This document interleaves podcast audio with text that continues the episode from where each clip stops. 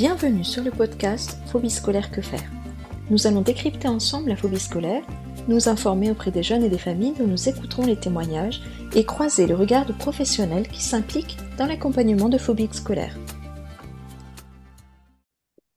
Bienvenue sur le 19e épisode du podcast. Euh, aujourd'hui, je reçois Amandine euh, qui va un petit peu nous parler de son parcours. Euh, une personne qui a une association nous a mis en contact et je trouve que les rencontres comme ça sont vraiment sympathiques. Donc Amandine fait le plaisir de venir raconter son parcours et qui a une issue très positive. donc Amandine, je vous laisse vous présenter aux auditeurs, expliquer un petit peu, voilà, globalement un petit peu ce qui vous est arrivé. Bonjour, moi je m'appelle Amandine, j'ai 20 ans. Euh, aujourd'hui, je suis en deuxième année de droit, mais il s'en est passé des choses avant que j'arrive bah, dans mes études supérieures. Donc, euh, quand une, donc quand je suis rentrée au collège, tout allait bien. Euh, mais au cours des années, donc notamment au quatrième, j'ai commencé à avoir des difficultés en, cours, pas tant sur euh, le fait d'apprendre et tout ça, mais plutôt le fait de d'y aller et de supporter le stress. Tout ça, plus tard, j'ai compris pourquoi c'était venu. C'était que j'avais perdu deux de mes grands-parents euh, pendant mon année de cinquième, et j'ai commencé à beaucoup me questionner sur bah, le sens de la vie et notamment de l'école, sur pourquoi on nous infligeait d'aller en cours, alors qu'autour de nous, bah, il y avait des personnes qui partaient, quoi. Et, donc, euh, bah, je pense qu'en plus, quand on a 12-13 ans, on commence à, vraiment se poser beaucoup, beaucoup de questions euh, sur tout ça. Et donc là, j'ai commencé à avoir, bah, ça, ça, ça, a été le début. Donc, euh, je, donc, j'ai, donc, entrée de quatrième, je vais en classe. Bon, comme chaque rentrée, rentrée scolaire, je suis très, très stressée, mais ça, j'ai toujours été vraiment extrêmement stressée. J'ai toujours fait beaucoup de crises d'angoisse avec bah, où je pleurais beaucoup, où j'avais des difficultés à respirer. Euh, ça se manifestait ça se manifestait euh, beaucoup par ça. Mais là, ça a été un peu particulier parce que peut-être, euh, je pense que c'est dans les un mois à peu près après la rentrée, j'ai commencé vraiment à, le matin, je me levais avec une angoisse, une boule au ventre, vraiment de mal de ventre beaucoup plus forte que qu'avant. Et avec, je me souviens, genre dès que le matin que je me réveillais, je descendais l'escalier avec vraiment cette appréhension de je je veux pas y aller. Et euh, et donc là, euh, ça a été un premier matin où je sais que je descendais mes escaliers, j'ai commencé à faire une grosse crise de stress et je pense que ça a été l'une des plus grosses de ma vie parce que là, j'en ai, je suis allée pratiquement jusqu'à vomir euh, de stress tellement j'étais mal. Et donc là, bah, on se pose des questions dans ma famille, qu'est-ce qu'il y a? Parce que bah, oui, j'ai toujours été stressée, mais j'ai vraiment toujours aimé apprendre. J'ai toujours aimé, pas forcément aller à l'école, mais tout ce qui était autour finalement. Et puis il y avait des amis, ça se passait bien. Il y avait vraiment pas de facteurs qui auraient pu euh, bah, comprendre finalement pas de harcèlement ni rien. C'était vraiment genre, il n'y avait pas quelque chose. Et donc là, je sais que ma maman, où j'ai eu deux grandes sœurs auparavant qui ont eu des parcours un peu particuliers, dont une qui a fait euh, une phobie scolaire et un burn-out. Donc ma maman connaissait bien euh, tout ce qui entourait ça. Donc là, elle a commencé à, à me dire bon bah tu vas pas à l'école aujourd'hui. On va voir avec ton professeur principal, on va prendre un rendez-vous, on va poser tout ça et bah, on va comprendre.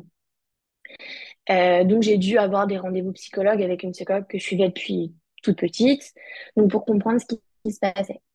Donc dans ma famille, ça a été, bah, ma maman a beaucoup compris, mon papa pas du tout, mais ma maman a essayé de lui expliquer et il a essayé d'être là. Et donc là, ça, ça a commencé de tous les matins. Euh, bah, au début, c'était on me forçait à y aller, mais je me forçais aussi, hein, mais tout le monde se forçait quoi. Donc euh, chaque matin, c'était la même chose. Euh, le soir, je savais que j'avais beaucoup de difficultés à m'endormir parce que je savais que le lendemain, je devais y aller. Donc je dormais pas beaucoup. Euh, et le matin, je me réveillais avec cette, appréhension. Tout allait bien. Bon, tout allait bien entre guillemets. je m'habillais, je me lavais, tout ça, tout ça. Et puis le moment de partir où je devais prendre mon bus, là, c'était compliqué. Donc plusieurs fois, j'ai réussi à jusqu'à aller prendre le bus euh, après, je devais prendre un tram, des fois même aller jusqu'au tram, et c'est vraiment devant le collège. J'étais en quatrième où là, je ne pouvais pas rentrer. Et puis, à un moment, ça allait même plus loin où c'était ma maman qui m'emmenait dès le matin jusque devant le collège. Et devant le collège, je faisais une énorme crise d'angoisse. Donc, tout ça, été encadrée toujours par ma psychologue, que je connaissais depuis longtemps. Mais là, on s'est dit, bah, faut vraiment aller avec l'établissement et voir ce qu'il en est. C'était quoi un peu toutes les pensées un peu qu'il y avait sur, euh, liées à cette angoisse, en fait?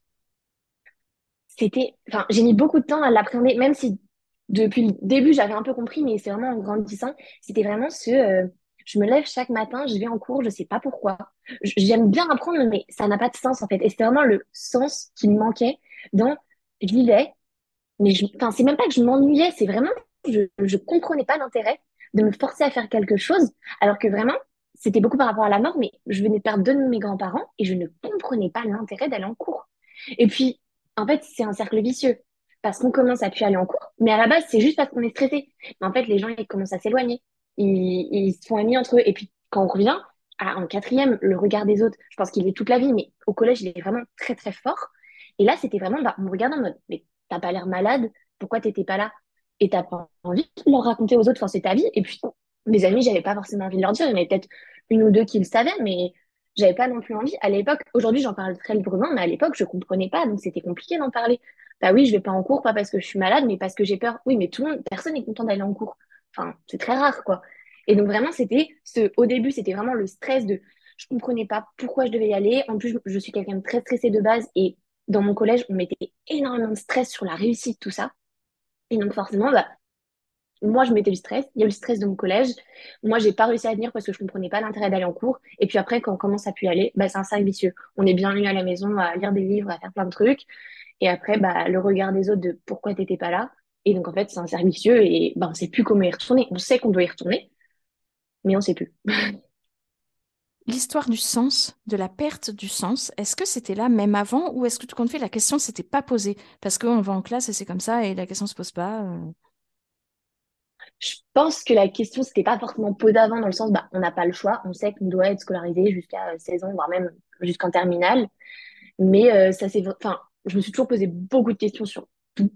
Mais je pense que je m'étais pas questionnée sur le fait d'aller en cours ou pas. Et que là, vraiment, le fait de, vraiment le déclenchement de, bah, j'ai connu la mort, en fait, autour de moi, c'était les premiers morts que je connaissais. Et ça avait vraiment été ça, mon facteur déclencheur. C'est peut-être bizarre parce que ça n'a pas de lien avec l'école, mais ça a mis tellement tout en cause dans ma vie. Et que, bah, quand on a 12 ans, c'est quoi le sens principal de la vie? C'est l'école. Et donc, bah, en fait, ça s'est reflété dans l'école. Et, euh, et c'était à la rentrée scolaire parce que bah, j'avais fini mon année de cinquième en mode, bah, j'ai pas le choix. Et mon année de quatrième, je me suis dit, bah, maintenant, waouh, il me reste deux ans. Je, sais comment ça va être les deux ans parce que bah, j'ai fait ma sixième et ma cinquième. Quatrième, troisième, c'est des années qui sont pas faciles. Je sais qu'ensuite, il y a le lycée et c'est seulement après que je pourrais choisir ce que je veux faire. Ça me paraissait tellement loin que je, je me disais que j'y arriverais pas, en fait. Donc, euh, je pense que c'était vraiment ça, euh, cette question du sens qui était toujours là, mais qui a, est vraiment venue sur, autour de l'école à partir ouais, de, mes, bah, de ma quatrième. D'accord. Et donc après, pour la suite, là, quand euh, tout compte fait, l'envie de, enfin pas l'envie, mais le, la réassurance de rester chez soi était, pouvait être un peu plus forte que de s'infliger, là, si je reprends le même verbe qu'au tout début, que de s'infliger d'aller en classe. Euh, et ben comment, comment ça a pu continuer? euh, bah, euh, je sais que chez moi j'étais bien, mais euh, bah, je sais que mon papa essayait vachement de mettre des choses autour de moi. Enfin, par exemple, chez moi, j'avais pas le droit aux écrans pendant la journée pour vraiment me donner une sorte de cadre. Et donc, c'était même pas agréable parce que finalement, j'étais chez moi et je sais qu'à cette période, j'ai beaucoup, beaucoup lu parce que c'était la seule manière qui me permettait de m'évader. Mais c'est très flou dans ma tête cette période parce que c'est vraiment, je pense, mon cerveau l'a un peu, un peu effacé et j'ai vraiment quelques brides. Et je sais aussi que le matin, je faisais tellement de grosses crises de stress que même si j'allais pas en cours, je revenais chez moi, je faisais des siestes énormes parce que ça m'avait tellement pompé toute mon énergie que je sais que je dormais beaucoup à cette période parce que entre la nuit où je dormais pas beaucoup et le, les crises de stress, ça, ça épuise vraiment quand, en fait, les crises de stress, c'était vraiment, et c'est ça où je l'ai analysé plus tard, c'était la seule manière de dire à mes parents, je vais pas bien. Je, là, je, c'est même c'est pas un caprice. Et toute la phrase, c'est pas que je ne veux pas à l'école, mais c'est que je ne peux pas aller à l'école, elle a vraiment pris son sens à ce moment-là. Et j'ai eu une chance d'avoir une maman qui m'a tout de suite comprise et qui m'a dit d'accord, d'accord, on va calmer les choses, on va voir. Et, et les crises de stress, c'était aussi, bah, vu que mes parents, ma maman surtout me comprenait beaucoup, c'était aussi montrer euh, à l'équipe, euh, bah, au, collège, qu'elle comprenne. Et donc pendant longtemps, j'ai pas su gérer mes crises d'angoisse parce que je ne voulais pas les gérer vu que c'était la seule manière de dire oula oula oula, ça va beaucoup trop loin pour moi, il faut m'écouter en fait. C'est pas parce que j'ai 12 ans qu'on peut pas m'écouter, non, je... il faut m'écouter. Et donc, c'est là où, euh, où j'ai eu la chance d'avoir une équipe euh, dans mon collège qui était très à l'écoute. Euh, j'ai eu un, un, professeur principal qui était mon professeur de sport et euh, où j'ai commencé le rugby à cette période-là et c'était mon coach de rugby. Et en fait, donc là, on a commencé à mettre plein de choses en place pour que je retourne en cours, mais vraiment avec bah, une écoute incroyable. Et ce monsieur m'a accompagné jusqu'à ma première, euh, vu que j'ai fait mon collège et lycée, et vraiment, ça a été un, un soutien énorme que je remercierai jamais assez. Et donc là, bah, on a pris des rendez-vous, tout ça. Et, donc, lui, il a dit, bah, on va mettre une stratégie en place. Tu retournes par le sport. Tu adores le sport, et bon, on retourne par ça. Mais forcément, c'était compliqué, le regard des autres et tout ça. Donc, j'ai commencé par le rugby, qui était une option complètement. Donc, j'étais avec des gens qui n'étaient pas du tout dans ma classe. Et au moins, je retournais dans mon lycée, euh, dans mon collège. Et je remettais les pieds parce que j'avais pas forcément le problème de physiquement. Je sais qu'il y en a qui n'arrivent même pas à physiquement entrer dans les lieux. Moi, j'y arrivais à peu près, mais c'est dès que je devais aller en classe. Donc là, on a réussi à me faire retourner dans les lieux, ce qui était une étape hyper importante pour quelque chose qui était super, du rugby, où j'adorais faire ça. Et donc, j'ai recommencé par le rugby. Ensuite, j'ai commencé par les cours de sport, où là, pour le coup, c'était ma classe, vraiment. Donc, c'était super compliqué. Et donc, tout ça au fur et à mesure. Et à la toute base, j'avais commencé où euh, mon professeur, euh, bah, du coup, principal, euh, m'avait fait, il y avait une journée d'intégration en quatrième, et il m'avait fait retourner ma journée d'intégration. Donc là, on se plaçait, la première fois que je suis retournée donc, avec les gens de ma classe, on devait être en octobre, je pense. Donc j'avais fait un mois vraiment pratiquement en ne mettant pas les pieds en cours. Donc j'étais retournée par cette journée où mon professeur avait été incroyable, il avait loupé le bus pour venir me chercher dans la voiture de ma maman devant l'école. Enfin, c'était vraiment, il y avait vraiment une équipe, mais qui était incroyable et pas que lui, vraiment tout autour euh, de moi. Et donc au, au, au, cours, au, fur et à mesure du temps, bah, on a mis des choses en place pour, euh, pour que j'y retourne. Donc, ça a été le rugby, les classes de sport, et ensuite bah, j'ai commencé à choisir les matières où je voulais revenir pour finalement revenir complètement. Et j'avais juste des périodes où, par exemple, s'il y avait une évaluation qui me stressait trop, j'avais le droit de pas y aller. Mais j'avais une autorisation de pas y aller. Euh, ou s'il y avait vraiment une journée, bah, j'avais euh, la vie scolaire euh, un des, un des, une des personnes de la vie scolaire euh, bah, me connaissait très bien et je pouvais aller là-bas euh, sans problème. Enfin, j'avais vraiment des lieux refuges où l'infirmière me connaissait aussi. Donc, j'avais des lieux refuges dans mon, dans mon collège où je pouvais aller et donc j'ai vraiment eu cette chance d'avoir une équipe incroyable euh, dans mon lycée, que dans mon collège et mon lycée plus tard, qui ont été mes super encadrantes et qui m'ont permis donc, de revenir avec plein d'aménagements possibles, euh, mais de revenir complètement jusqu'à la fin de ma quatrième. Et là. Les soucis, à ce moment-là, ils étaient encore. Donc, ce n'était que lié à la classe. Pour le reste, c'était bon aller dans des magasins ou au cinéma ou je ne sais quoi. J'ai moi, j'ai continué ma vie normale. c'était vraiment la classe l'école, euh, il y avait que ça. Et je continuais, euh, je faisais de la danse à côté, j'ai jamais eu de problème pour y aller. Euh, enfin, c'était vraiment que l'école. Et dès que je sortais de l'école, j'étais contente. Enfin, ça, se voyait parce que j'y allais en, en voiture avec ma maman. J'étais complètement stressée. Elle me disait, OK, on arrête pour aujourd'hui. Je revenais chez moi, j'étais trop contente. Et euh, j'ai aidé mon papa à faire du bricolage toute la journée, enfin, où je lisais. Mais j'étais pas dans une période épanouie, mais je vivais quand même, quoi.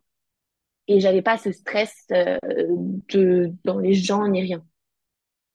D'accord. Donc l'année de quatrième, c'est fini avec une reprise partielle, on va dire. Voilà. Je, je pense, j'avoue que c'est quand même assez flou. Mon cerveau Presque total, quoi. Pour moi, il me semble que oui. Euh, j'avais juste des évaluations que j'avais le droit de rater. Il me semble que c'est ça. J'avoue que c'est mon cerveau a vraiment fait un travail de. C'est pas une période agréable de ma vie, donc il a enlevé pas mal de choses, mais dans mes souvenirs, c'était ça. Mais c'est très bien, c'est très bien. Et la période la plus compliquée après, ça a été la troisième, parce que forcément, il y a eu un nouvel été. Et nouvel été, là en plus, euh, premier jour, on met le stress avec le brevet à la fin de l'année. Euh, vu que c'était vraiment un collège à la fois qui était très encadrant, mais qui était réputé, euh, bah, j'habite à Nantes, réputé à Nantes pour pousser les élèves à fond tout le temps. Et donc là, euh, donc je vais le matin à la rentrée et l'après-midi, je mange au restaurant avec ma maman et je ne suis pas capable de retourner en cours l'après-midi. Mais j'ai encore ce souvenir de ma rentrée troisième le matin en me disant, OK, je suis là ce matin, j'étais assise et j'étais en mode, je ne reviendrai pas cet après-midi, je le sais. Et j'avais tenu la matinée sans faire de crise de stress en mode je sais que je ne serai pas là cet après-midi. Et j'avais dit à maman, et ma mère savait que souvent si elle venait manger avec moi le midi, c'est que j'y retournerai pas l'après-midi. Quoi. Et donc là, pendant, là, pour le coup, ça a été plus long parce que à partir de, ouais, le premier jour de rentrée, euh, je suis rentrée chez moi et j'y suis retournée qu'après les vacances de la Toussaint. Donc ça a fait une période de, ouais, deux, trois mois. Et donc, ça a, été, ça a été possible après les vacances de la Toussaint, parce que souvent, c'est la période euh, vraiment difficile. Il y en a qui arrivent à faire la rentrée, le, petit moment après, puis on sent qu'il y a une petite perte avant les vacances Toussaint, puis le retour des vacances Toussaint, il n'y a plus personne. Quoi. Et ben justement, euh, bah, j'ai encore eu un professeur principal qui a été hyper encadrant et j'ai pu y retourner au fur et à mesure. Alors, je n'y suis pas retournée complètement à partir de la vacances à Toussaint, mais euh, au- à la rentrée, euh, j'ai recommencé à faire quelques cours qui me plaisaient euh, et au fur et à mesure, j'ai réussi à y retourner complètement. Donc finalement, je pense que mon année troisième a peut-être été moins, enfin, a été plus dure sur le début de ma phobie scolaire, mais j'ai réussi encore une fois à y retourner. Euh, mais c'est là où j'ai vécu des événements personnels. J'ai perdu mon papa en février. Euh, donc, forcément, vu que c'était la thématique de la mort qui avait tout remis en jeu la première fois, ça a été compliqué, mais étonnamment, euh, j'ai réussi à tenir. Alors, je loupais beaucoup de cours, mais tous les profs le savaient et finalement, j'avais une excuse qui était beaucoup plus facile que la phobie scolaire. C'était et et alors j'ai encore très peu de souvenirs de cette période, mais il me semble que j'arrivais à aller en cours. Je sais juste que je partais des fois de cours, mais du coup, il y avait trop de choses qui étaient liées. Je ne saurais pas dire c'est la phobie scolaire ou je ne perds mon papa, quoi. Enfin, il y avait trop de choses en jeu. Mais euh, j'y suis quand même retournée euh, jusqu'à la fin. En plus, je sais que j'ai une chance, c'est que je suis très tenace et donc euh, je savais que j'avais mon brevet à la fin de l'année. Et pour moi, c'était pas possible de ne pas aller à mon brevet. Alors, je me suis complètement confondue dans les dates. J'ai perdu mon papa en quatrième. Et en troisième, j'ai recommencé. Je viens complètement de me confondre dans les dates. Ah! Et donc, Je... ça, ça a quand même été possible en quatrième de reprendre malgré ça. Oui. Ah oui, alors j'ai complètement confondu dans les dates. Du coup, ça n'a aucun sens ce que je viens de dire. Parce qu'en fait, ah, je suis désolée. Je Non, mais, de... non, mais mais c'est très bien. vraiment me Non, mais c'est des... c'est tr- c'est très bien. Ça montre que c'est une période qui, en effet, reste un peu dans Ah, le parce Enfin, que... pourtant, je la connais très bien, mais... Ah, oui, en fait, c'était pas du tout. C'est que j'ai perdu mes grands-parents en cinquième. Donc, à la rentrée quatrième, ça a été très compliqué. Mon papa est tombé malade en décembre. Et donc, jusqu'à la période de février, c'était compliqué. Et en février, il est parti. Donc là, toute cette période, c'est ce qui s'est passé. Euh, j'ai eu un mois où j'ai, c'était compliqué pour moi à l'école, mais j'ai suis quand même allée de septembre à octobre, et à peu près octobre, j'ai arrêté, et j'ai dû y retourner en, en pointillé aux vacances de novembre.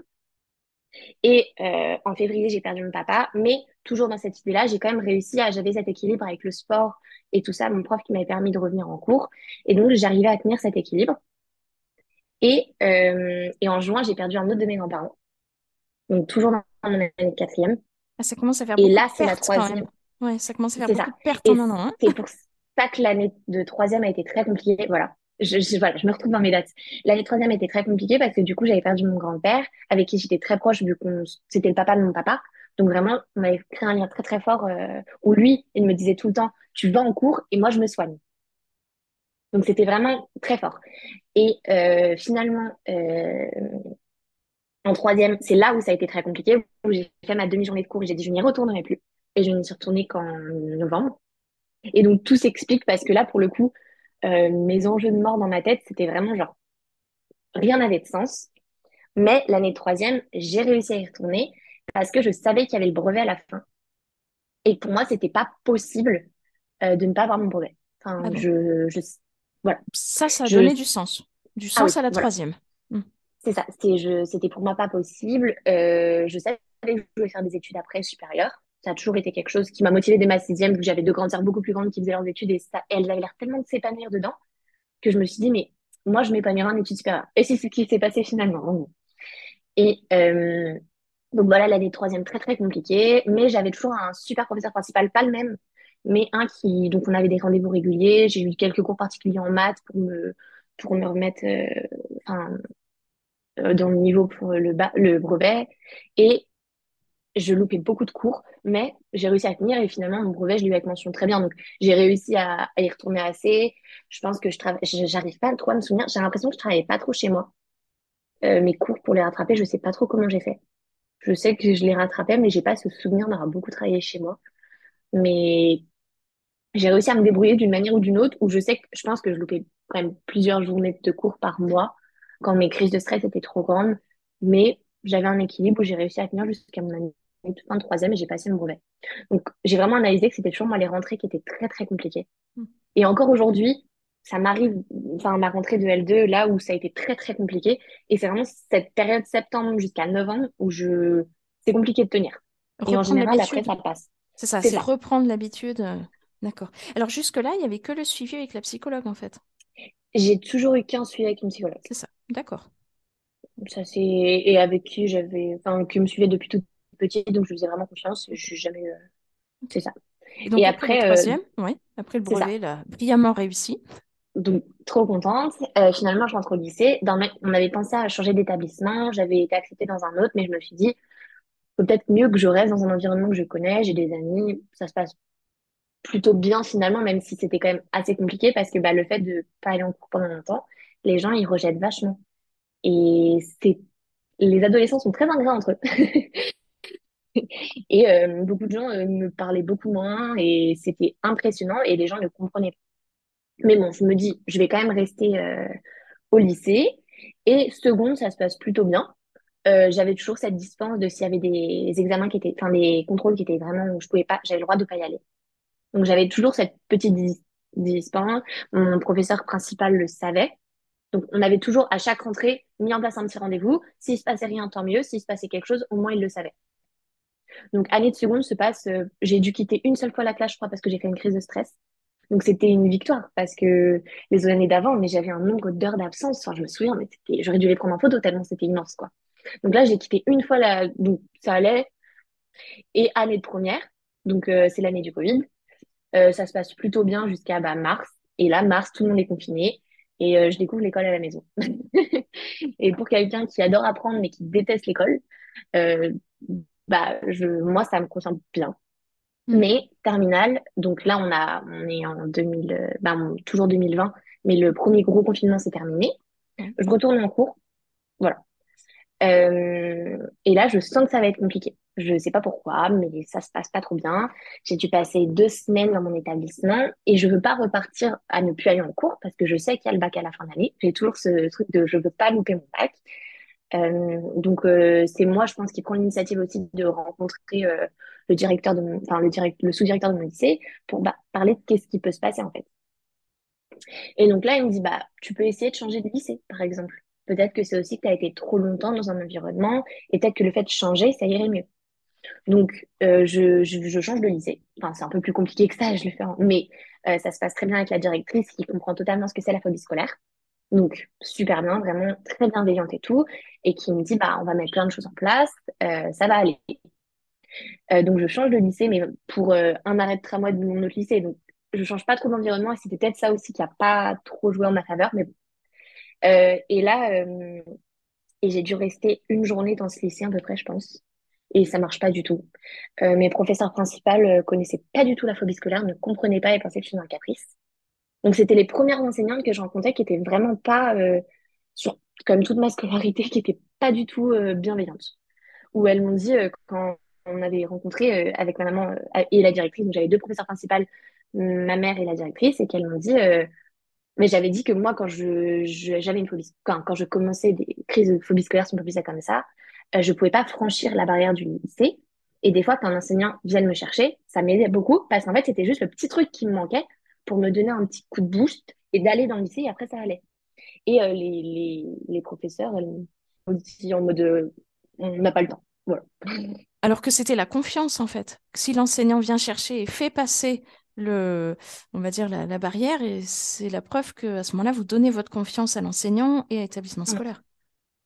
C'est ça. Et là vraiment elles ont pas du tout été bienveillantes, enfin pas méchantes du tout, mais elles comprenaient pas en fait. Et, à l'époque j'étais tellement faible que genre j'ai même pas pu me défendre. Mais à l'époque, aujourd'hui, on me redirait ça, mais je leur expliquais ce que c'est la phobie scolaire parce qu'elles me prenaient vraiment pour... Enfin, j'avais 17 ans, elles me prenaient pour une gamine.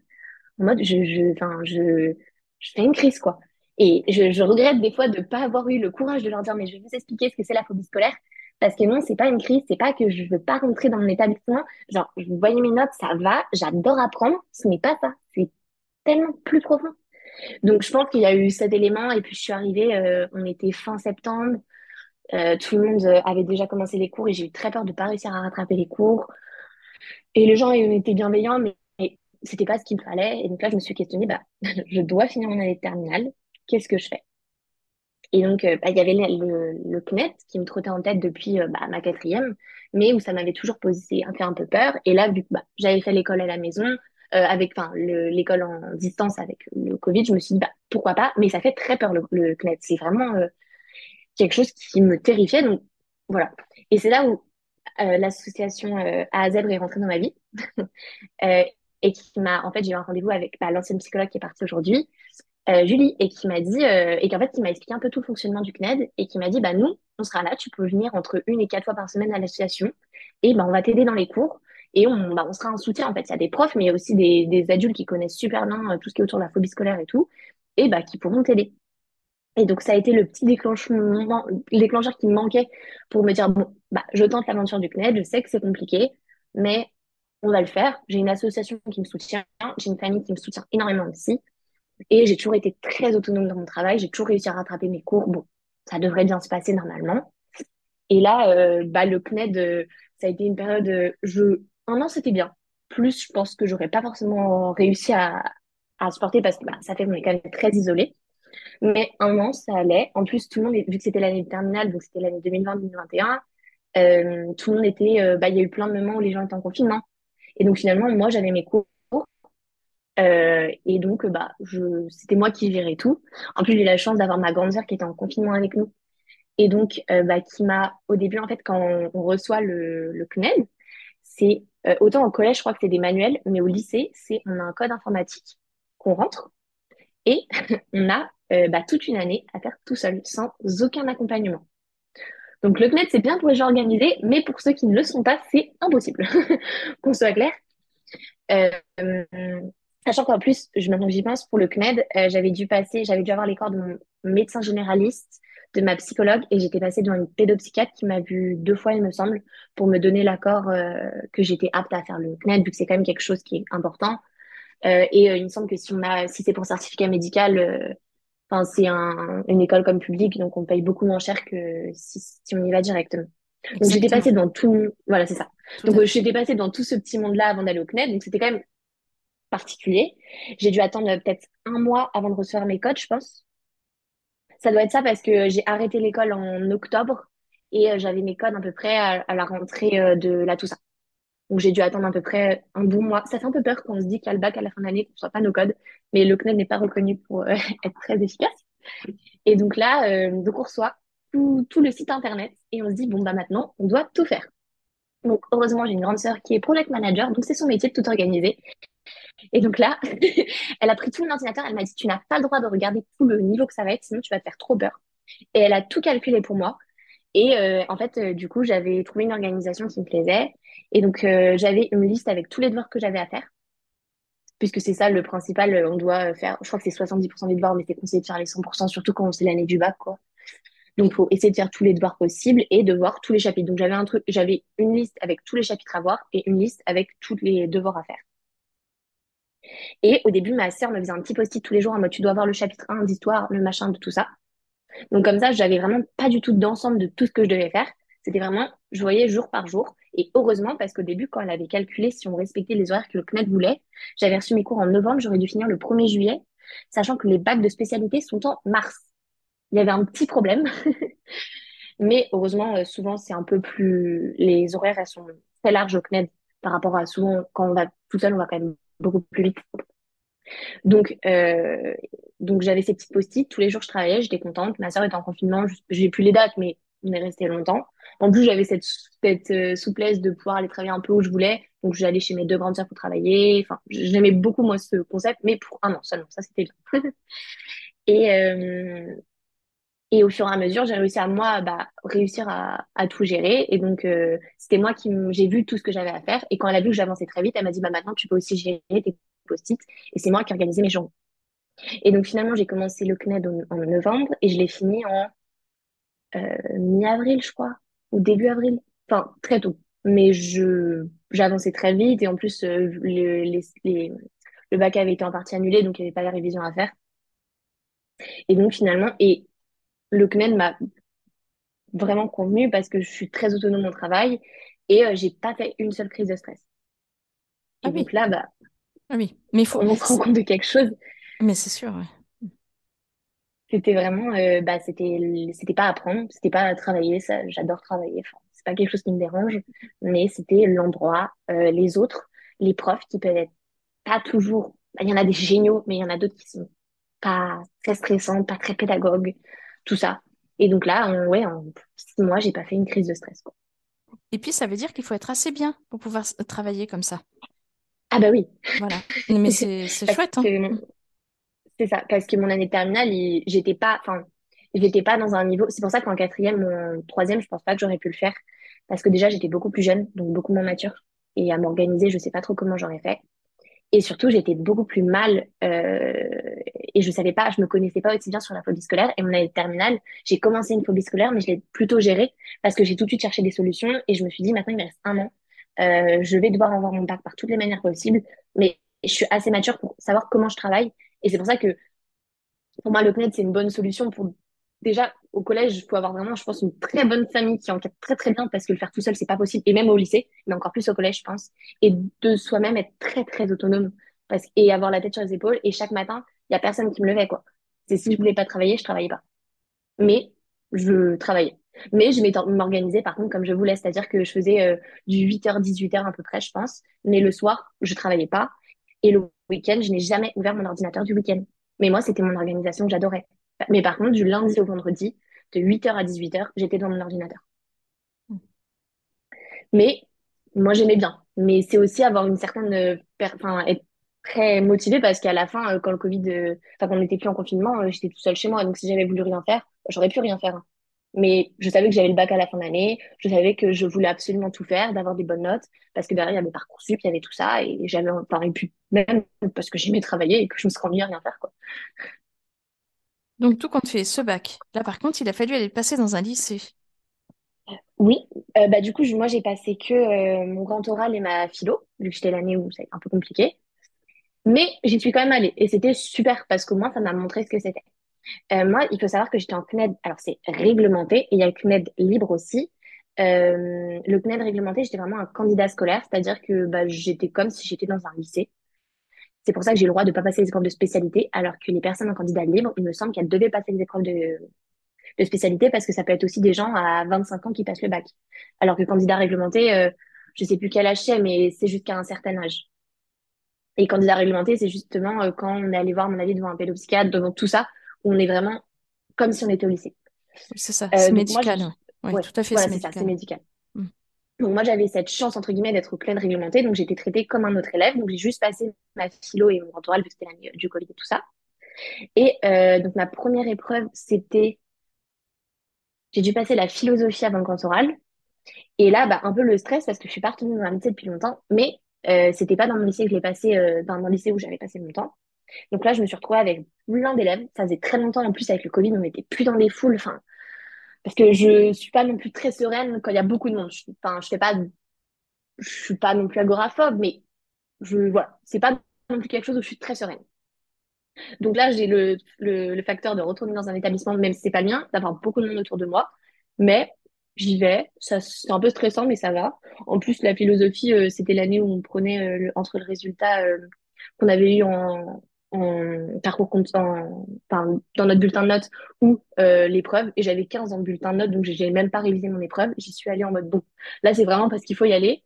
Et finalement, je m'en suis sortie avec 18. Je ne sais pas comment j'ai fait. C'est la philo. C'est l'histoire de la philosophie. Mais ça s'est super bien passé. Euh, j'ai réussi à y retourner. Et euh, après, on avait l'épreuve du grand oral, où là, c'était donc encore un, quelque chose, une autre épreuve en oral que ça faisait longtemps que je n'étais pas passée devant un prof. Et ça s'est super bien passé. Euh, donc, c'était vraiment pas du tout le facteur de passer en examen. Le fait d'apprendre, c'était vraiment, je pense, déjà la pression des autres, des adolescents. Entre eux, ils sont, ils sont pas cool entre les, les ados. Et la pression des profs aussi, qui étaient pas forcément bienveillants. Il y en a certains qui étaient incroyables, et ça, je peux que les remercier. Mais il y en a d'autres qui, qui mettaient beaucoup trop le stress. Et quand nous-mêmes, on est stressé, on n'a pas besoin d'avoir le stress d'un prof qui va dire, faut travailler, là, c'est le bac à la fin de l'année, ou c'est le brevet, ou, ou il y a une évaluation la semaine prochaine. Non. Il y a tellement ce stress qui peut être mis par des enseignants. Et ils le font pas exprès. Il y en a qui ont besoin de le faire. hein. Enfin, qui ont besoin de ce stress, c'est évident. Mais quand nous, on est quelqu'un de très stressé et qui, et avec beaucoup d'empathie, donc qui prend tout le stress des autres, ça peut être très compliqué à gérer. Donc, je pense qu'il y avait vraiment ce truc de, de, trop de stress, de savoir que il me restait encore euh, 6 ans, euh, 5 ans à faire dans un truc qui me plaisait pas. Dans un système où j'apprenais, mais je n'aimais pas la manière dont j'apprenais. On me demandait du 8h-18h ou du 8h-17h, c'est-à-dire que bah, mes sports, je le faisais le soir, donc je sacrifiais mes heures de sommeil euh, pour faire du sport, alors que dans d'autres systèmes, euh, ils finissent beaucoup plus tôt et ils peuvent faire du sport et dormir normalement. Moi, j'avais décidé que non, je voulais faire mon sport, donc euh, je terminais tous les soirs à 19h, 20h. voire même 21 heures. Et donc, je devais faire mes devoirs après et dormir hyper tard alors que j'avais 15 ans, quoi. Donc, je pense qu'il y avait tout ce truc de l'école, j'avais l'impression qu'on me laissait pas vivre. On me demandait d'être là. euh, Enfin, l'hiver, on voit même pas les horaires du jour, surtout j'habitais loin mon, mon collège et mon lycée. Donc, j'étais à une heure de route. Donc, c'est-à-dire que je partais chez moi, il faisait nuit. Je revenais, il faisait nuit. En plus, je faisais mes activités extrascolaires. Donc, je voyais pas le jour de chez moi. Et j'étais en mode, mais, mais pourquoi pour apprendre des maths et j'aime même pas les maths? Enfin, ça va me servir à rien. Depuis, enfin, depuis mes 15 ans, je savais que je voulais faire du droit. Je savais que les maths me serviraient à rien, mais on m'imposait de faire une matière qui me plaisait pas.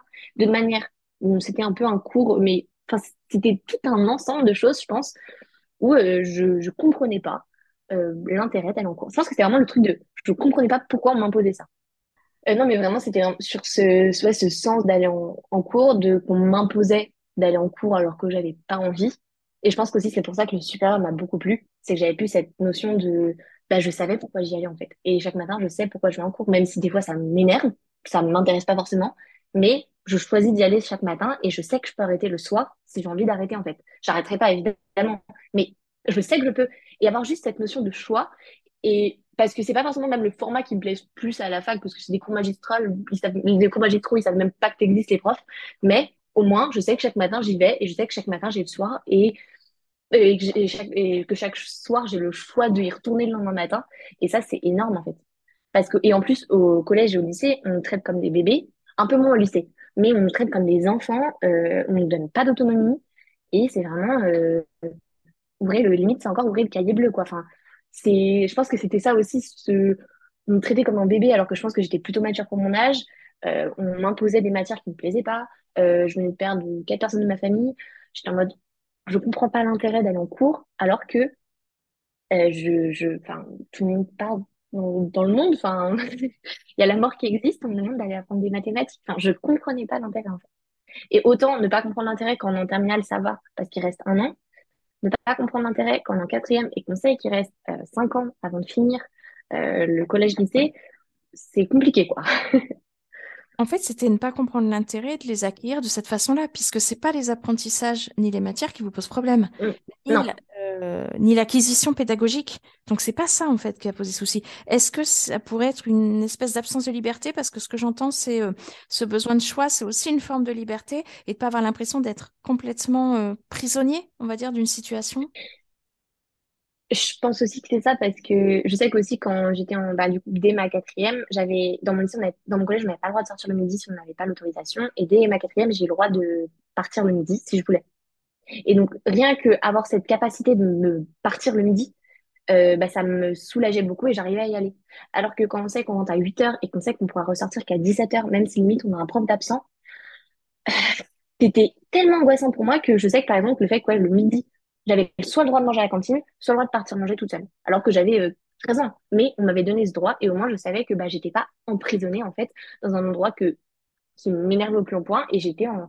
enfin, j'ai... ouais, j'étais prisonnière. Et pour moi, le collège, c'était vraiment un peu moins le lycée, mais le collège, c'était vraiment une prison, quoi où euh, à m'asseoir sur une chaise et à, regarder des trucs, à, à écouter quelqu'un, à dire des choses qui m'intéressaient pas tout le temps et à être avec des gens qui m'intéressaient pas forcément à l'époque, où j'étais pas forcément à l'aise à l'époque parce que je pense que j'étais un peu plus mature aussi. Et donc, c'était compliqué aussi pour moi à l'époque, euh, bah, en fait, de m'accorder aux autres. Donc, je pense qu'il y avait plein d'éléments différents où je me sentais différente des autres. Euh, j'aimais pas la manière dont, dont on m'imposait des choses. Bah, je me sentais pas bien, en fait. Enfin, Alors que là, avec des adultes, vous êtes qu'entre adultes à la fac, ça fait pas la même chose. c'est ça. C'est ça. Et c'est pour ça que du coup, bah, j'ai passé mon année de, pour reprendre un peu mon histoire, j'ai passé mon année de terminale, j'ai eu mon bac avec mention bien, donc j'étais trop contente. Et là, il se pose la question de, bah, qu'est-ce que je fais après? Je savais que je voulais faire du droit, mais je me suis dit, bah, est-ce que je vais en fac publique? Où il y a, euh, allez, à Nantes, ça doit être 900 places dans un amphi. Je me suis dit, ça risque d'être compliqué. Je viens de sortir du CNED, j'ai été toute seule pendant un an. Donc là, aussi, j'ai fait le choix d'aller dans une fac privée. Euh, on est, on est euh, 60 personnes par amphi. Et donc, moi, ça a été ma petite marche parce que bah, retourner du CNED, c'est quand même un système très particulier qui est super bien, mais qui est pas viable forcément sur le long terme. Donc, il fallait que je me réhabitue à un système plus normal parce que même le système de la fac, c'est particulier. Enfin, ça reste un système scolaire, même s'il est différent, ça reste quelque chose. Donc, euh, j'ai fini par aller dans une petite fac privée qui me convient parfaitement. euh, on est dans des petits amphis. Et euh, en plus, j'avais pu, euh, dès le début, euh, raconter mon histoire et qu'on m'entende, en fait. Et donc, j'avais eu mon chargé de licence de première année, où j'avais eu un petit entretien avec lui en début d'année. Donc, à la base, c'est pour voir si on, on peut rentrer dans l'école. Et moi, j'ai vraiment raconté toute mon histoire en mode, bah, je viens du CNED, je sais que ça peut être controversé par certains, par certaines écoles. Euh, moi, je vous dis que moi, ça m'a beaucoup aidé parce qu'aujourd'hui, je suis capable de travailler toute seule. Et à la fac, c'est hyper important d'être autonome. Et donc, par exemple, ce professeur m'a très bien accueilli. En revanche, euh, dans une autre fac, donc toujours dans une fac privée, euh, je me suis fait vraiment euh, très très mal recevoir parce que j'étais au CNED et qu'on m'a dit que je pouvais pas avoir fait mon année de novembre à avril parce que c'était trop rapide. Bah non, c'est juste que je savais travailler efficacement. Finalement, pour me prendre dans cette école, hein, mais on m'a vraiment rabâché que le CNED c'était pas bien et que bah, j'étais pas une bonne élève, alors que bah non, et j'en ai prouvé le contraire. Et aujourd'hui, euh, bah, je suis très contente de pas être dans cette école parce que j'ai eu des super résultats en droit et je me dis bah tant mieux. Au moins, il, ça montre que bah, le CNED, ça m'a donné au contraire euh, bah, tellement de manières de faire. Ma phobie scolaire, ça m'a appris tellement de choses sur moi aussi. Et que bah, j'ai réussi à reprendre derrière un, parcours plus classique, même si ça reste une fac privée. Mais bon, je pense que j'aurais réussi aussi à, à survivre dans une fac publique. hein, mais... Et un parcours en plus, le droit, qui est quelque chose de très, très méthodologique. Donc, qui pourrait être finalement paradoxal, vu que j'avais tellement besoin de, de liberté. Mais dans le droit, c'est tellement strict que finalement, finalement, c'était même pas la méthodologie, tant le fait d'être assise qui me dérangeait. Donc, je sais même pas tant ce qui me dérangeait au collège parce que j'arrive à la fac à me, à, me- concorder totalement à ça, à, à rentrer dans les clous parce qu'en droit, on peut pas trop sortir des clous. Mais j'ai réussi à m'accorder à ça. Donc, je pense que c'est vraiment le truc de, bah, aujourd'hui, je sais que le matin, quand j'y vais, j'ai le choix d'y aller ou pas. Et c'est un peu ce choix que ma maman m'avait donné quand j'étais en quatrième, d'aller ou pas au collège le matin. Et c'est comme ça que j'ai réussi à retourner finalement c'est qu'on m'écoutait en fait et on me disait bah est-ce que tu as envie d'y aller? Enfin pas envie est-ce que tu peux y aller? Et aujourd'hui on me dit est-ce que tu as envie d'y aller quoi? Et bah je suis en mode bah oui si on me demande moi je veux bien y aller hein. Ouais. Et pour ça, en effet, il faut avoir, comme le CNED en plus, c'est un sacré niveau, il faut avoir quand même vraiment des, des capacités qui permettent de le faire. oui Donc, un état psychique, comme on disait, euh, l'organisation, c'est complètement ça. En fait, il faut être euh, déjà mu vraiment par ça. Il faut que ce soit plutôt, euh, bon, ça, ça pourrait être décrier ce que je veux dire, mais plutôt vraiment que ce soit le, le, le format du système scolaire qui pose problème, en fait. Voilà. Que ce soit, en effet, pas du tout les apprentis, pas du, pas une vraie place d'élève, en fait. C'est pas ça qui pose problème. C'est plus euh, le côté euh, tout le monde fait pareil à la même heure, euh, tout le monde, voilà. Là, je pense que c'est. ça et on a tellement d'autonomie et moi j'ai tellement en manque d'autonomie que je pense que c'était ça qui était compliqué et que j'arrivais pas à gérer et que bah j'ai réussi à retrouver dans le CNED mais parce que de base j'étais très autonome et que j'ai toujours été bah, depuis petite c'est vraiment quelque chose que toujours été quoi. Mm. et que j'ai pu retrouver donc dans le CNED et que j'arrivais pas du tout à retrouver dans le système scolaire. Et, et aussi ce truc de bah il y a pas de stress. On n'a pas quelqu'un enfin j'ai pas besoin qu'on me dise oui il y a le bac à la fin de l'année. Je sais j'y pense tous les matins qu'il y a le bac à la fin de l'année hein. il n'y a pas besoin de me le répéter dix fois en classe. Enfin je le sais. Et je pense qu'il y avait aussi ce truc de en plus j'étais dans un enfin, qui poussait très beaucoup les élèves. Alors il y en a c'était bien il était réputé pour ça hein, mais qui poussait tellement les élèves que oui mais il y a des élèves derrière ils, ils vont y aller tout seuls il n'y a pas besoin de les pousser hein. Mais c'était compliqué parce que quand on est devant une classe de 30 élèves, bah, faut, enfin, on peut pas parler à chaque élève, quoi. Mais c'est tout à fait ça. Et dans le- les... après, quand c'est universitaire, euh, il faut bien que chaque étudiant se motive lui-même. C'est pas les enseignants hein, dans l'université qui vont aller dire, bon, allez, il faut vous mettre un petit peu à travailler, hein, parce qu'il y a des partiels bientôt. Pas du tout. Donc, euh, il faut bien s'auto-motiver et pas l'attendre de quelqu'un d'autre. Bon, après, il y en a qui sont adeptes du dernier, euh, de, de tout faire au dernier niveau euh, quand euh, vraiment ils sont ah, pris à la gorge. Bon, mais l'ennui, c'est que les acquis tiennent pas là. Mais bon, mais ouais, mais c'est chouette. Donc là, c'est la L2 qui termine. Oui, je finis ma L2 cette année. Donc après, Bah, la je finis ma licence l'année prochaine et après, je demanderai des masters euh, en droit et je sais pas du tout ce que je veux faire. Il y a plein de choses qui m'intéressent. Mais Ah, en tout cas, euh, bah, je, je vais surtout pas m'arrêter au bac plus 5. À mon avis, je serai pratiquement jusqu'au bac plus 7, voire plus. Donc, c'est vraiment pas les études qui me font peur et c'est vraiment pas apprendre qui me fait peur. Et ça, ça me montre vraiment que, bah, c'est pas l'école qui me dérangeait tant parce qu'aujourd'hui bah, je me retrouve à- je vais avoir enfin je me paluche des études alors que j'aurais pu travailler directement après le bac quoi enfin qu'on soit clair mais c'était un système qui me convenait pas euh, et pas tant le fait d'apprendre pas tant enfin tout autour mais vraiment ouais le, le système où j'arrivais pas à m'adapter et j'avais beau essayer bah, j'étais en train de me détruire et j'ai cette capacité aussi à me dire très vite que oula, oula, oula, je sais où sont à peu près mes limites, même si des fois je les respecte pas trop, mais bon, sur ça, j'arrive à peu près à les respecter et me dire, euh, si je vais plus loin, euh, j'ai vu ma grande soeur qui a été en burn-out et moi, je n'irai pas en burn-out comme elle, quoi. Enfin, il est hors de question que j'en arrive à ça, surtout pour quelque chose qui est pas important. Enfin, dans le sens, on s'entend pas important, mais c'est pas une vie qui est en jeu, quoi. C'est des notes. C'est pas la chose, c'est très important, hein. mais il y a des choses tellement plus importantes que je vais pas mettre ma santé en jeu pour l'école, en fait. Oui, tout à fait. Non, mais alors après, vous n'êtes quand même pas le profil euh, qu'on rencontre le plus régulièrement dans ceux qui arrivent en classe. Euh, mais justement, c'est très bien de montrer aussi cela, quoi. Je, je trouve ça euh, franchement très bien, quoi. Donc, on n'a plus qu'à souhaiter le mieux possible pour la suite. Et vous, quels conseils vous pourriez donner à ceux qui écoutent, qui soit ont du mal à y aller, soit se rendent compte que, oups, j'arrive pas à y aller, qu'est-ce qui m'arrive, ou même aux parents, enfin. c'est super, c'est génial, mais euh, aux parents, c'est écouter les enfants. Genre, oui, il y en a qui font des, des caprices, mais c'est pas que des caprices. Il faut savoir déceler ça. C'est compliqué, hein, mais moi, et la phrase qui m'avait marqué, c'était c'est pas que je peux pas, c'est pas que je ne veux pas aller à l'école, maman, c'est que je ne peux pas physiquement. Il y a un mur, c'est je ne peux pas. Et pour les enfants, c'est vraiment, c'est, une épreuve qui est tellement dure dans une vie, mais en fait, bah, on se relève et on est tellement plus fort que la majorité des personnes qui sortent du système scolaire. Enfin, avoir réussi à survivre à ça, mais c'est derrière, c'est avoir une force de résilience, mais qui est énorme. Alors, quand on est au fond du trou, c'est hyper compliqué, mais il y a une fin à ça, en fait. Et peut-être que ça va être super dur la fin du collège, oui, faut pas se leurrer, ça sera certainement compliqué. Mais derrière, on s'en sort, que ce soit avec les études supérieures ou trouver un métier ou avoir quelque chose à côté qui vous raccroche, genre du sport, genre euh, du théâtre, j'en sais rien. Moi, c'est ce qui m'a accroché à l'époque, c'était je faisais du rugby, de la danse, et je me noyais dans le sport, mais c'était mon seul échappatoire en fait. Et c'est pas moment qu'on est dedans, c'est avoir un échappatoire, et c'est à la fin on s'en sort, hein. et ça durera pas toute une vie. Hein. Le concept de phobie scolaire, c'est que ce soit scolaire. Hein. Quand on sort de système scolaire, bah ça va mieux. Alors oui, euh, j'ai plein de stress, mais ça c'est moi. Mais derrière, bah, bah je reste. Après, je sais que ça restera un peu toute ma vie parce que début L2, j'ai eu une grosse crise existentielle où j'ai failli arrêter le droit alors que j'étais super forte. Mais bah, je, me, je me suis encore posé la question du sens et je me suis dit, mais est-ce que j'ai vraiment du sens dans ce que je fais? Est-ce que c'est vraiment ce que je veux faire? Oui, je me suis beaucoup posé de questions, mais derrière, je me suis dit, OK, j'y vais et j'ai réussi à y aller. Et pourquoi j'ai réussi à y aller? Bah, C'est que je sais que bah, quand j'étais en quatrième, c'était hyper compliqué et j'ai cru que j'y arriverais jamais. Et finalement, j'y suis retournée. Et toute ma vie, je saurais que bah, même si je suis au fond du trou en amont et que j'ai l'impression que personne ne me comprend, OK, c'est pas grave. Derrière les gens, j'y arriverai un jour. Et un jour, ça ira tellement mieux et je serai tellement forte grâce à ça qu'aujourd'hui, je referai jamais tout ce qui s'est passé. Enfin, merci que ça me soit arrivé, alors qu'à l'époque, c'était compliqué, hein, mais aujourd'hui, je suis tellement forte grâce à ça. Et c'est pour ça que je veux témoigner aussi. Et c'est pas la première fois que je témoigne. Hein. Et je veux dire bah, on s'en sort, en fait. Et on est fort.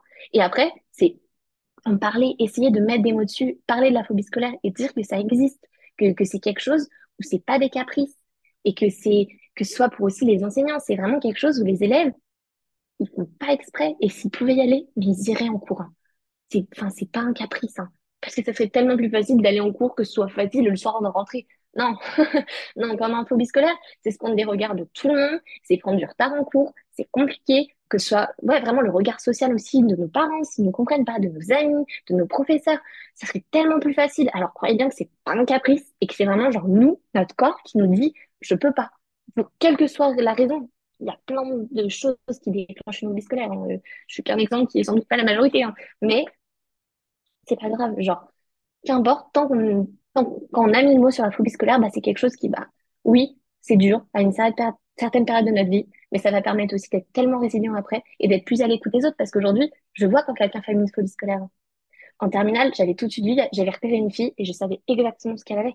Et c'est fou parce que du coup, bah, je me suis aussi ouverte aux autres en regardant, ah oui, je vais peut-être moins juger les autres. Du coup, oui, elle va pas en cours, bah, elle est peut-être malade, elle a peut-être une phobie scolaire, j'en sais rien. Mais du coup, quand elle reviendra, bah, j'essaierai d'être gentille avec elle. Et c'est ça aussi. Et pour ceux qui sont pas en phobie scolaire, c'est vraiment genre, s'il y a quelqu'un qui revient en classe et vous savez pas pourquoi, bah, vous n'avez pas à vous en mêler. Vous pouvez aller voir la personne gentiment, mais vous n'avez pas à poser de questions. La personne, elle vous dira hein, si, elle, euh, veut en parler. Hein. Le pourquoi t'étais pas là hier, elle vous répondra pas, la personne. C'est évident. Dans un autre épisode, c'est rigolo parce qu'il y a euh, Madame Piquet là, qui avait dit euh, qu'elle, qu'elle, euh, avec les jeunes, là, ils travaillaient sur le fait de pouvoir répondre quand ils reviennent. Et bah oui, je suis pas venue parce que j'étais allergique au con. Donc si tu pouvais t'éloigner, voilà. J'ai trouvé que c'était pas mal comme réponse. Je crois que ma psychologue m'avait aussi entraîné à faire des réponses à l'époque. Et il y en avait des très bonnes comme ça. euh. faut avoir une sacrée répartie, quoi. Mais c'est vrai, et puis parfois, Oui, on, dit aux jeunes, euh, bah, explique, euh, enfin, si tu veux vraiment dire un truc, dis de manière un peu, on sait pas si c'est pas en sport-études, euh, à la limite, ça peut une chimio. Enfin, voilà, euh, bon, bah, on sait pas trop, quoi. Donc, euh, voilà, euh, un truc vague, parce que c'est vrai que les gens, ils veulent toujours savoir, mais c'est plutôt toujours savoir pour critiquer, euh, pas pour être euh, plein de sollicitude. Donc, euh, Mm, mm. voilà. Mais c'est très chouette de, de voir voilà, qu'on peut s'en sortir bien comme ça, Oui. positivement, de le voir comme plutôt une vraie force. C'est-à-dire avoir connu des moments difficiles quand on est jeune, ça permet d'avoir une vraie force en étant adulte plutôt que de se prendre le truc en pleine poire. Donc c'est vraiment, euh, ouais, c'est vraiment très chouette, quoi. C'est un super témoignage, un énorme merci. Et c'est aussi connaître ses limites, en fait. Parce que la phobie scolaire, ça permet vraiment de connaître ses limites et de pas les dépasser. Parce que si derrière, c'est pour s'effondrer quand on a 40 ans, ça sert à rien. c'est ça. Et savoir poser des limites, c'est-à-dire, comme j'ai entendu, mm. par exemple, je vais pas me bousiller la vie euh, pour un truc euh, qui il n'y a pas une vie en jeu. Voilà. Enfin, c'est- enfin, euh, en tout cas, je vais pas mettre ma vie en jeu pour un truc Oui, où. c'est ça. voilà. Et ça, ça, c'est très bien, parce que ça, c'est un truc que des adultes ne font pas, justement, après. Oui. Voilà. Et ça leur tombe sur le coin de la figure, et il y en a un petit peu plus. Bon, on n'est pas en train de dire qu'il faudrait que tout le monde soit, euh, voilà, soit malade jeune, mais, bon. Non, non, non. Mais bon. Eh ben, un énorme merci d'avoir accepté de témoigner. Vraiment, c'est très sympa. Et on souhaite euh, le meilleur pour ce cursus euh, en droit, quoi. Merci. Merci à vous.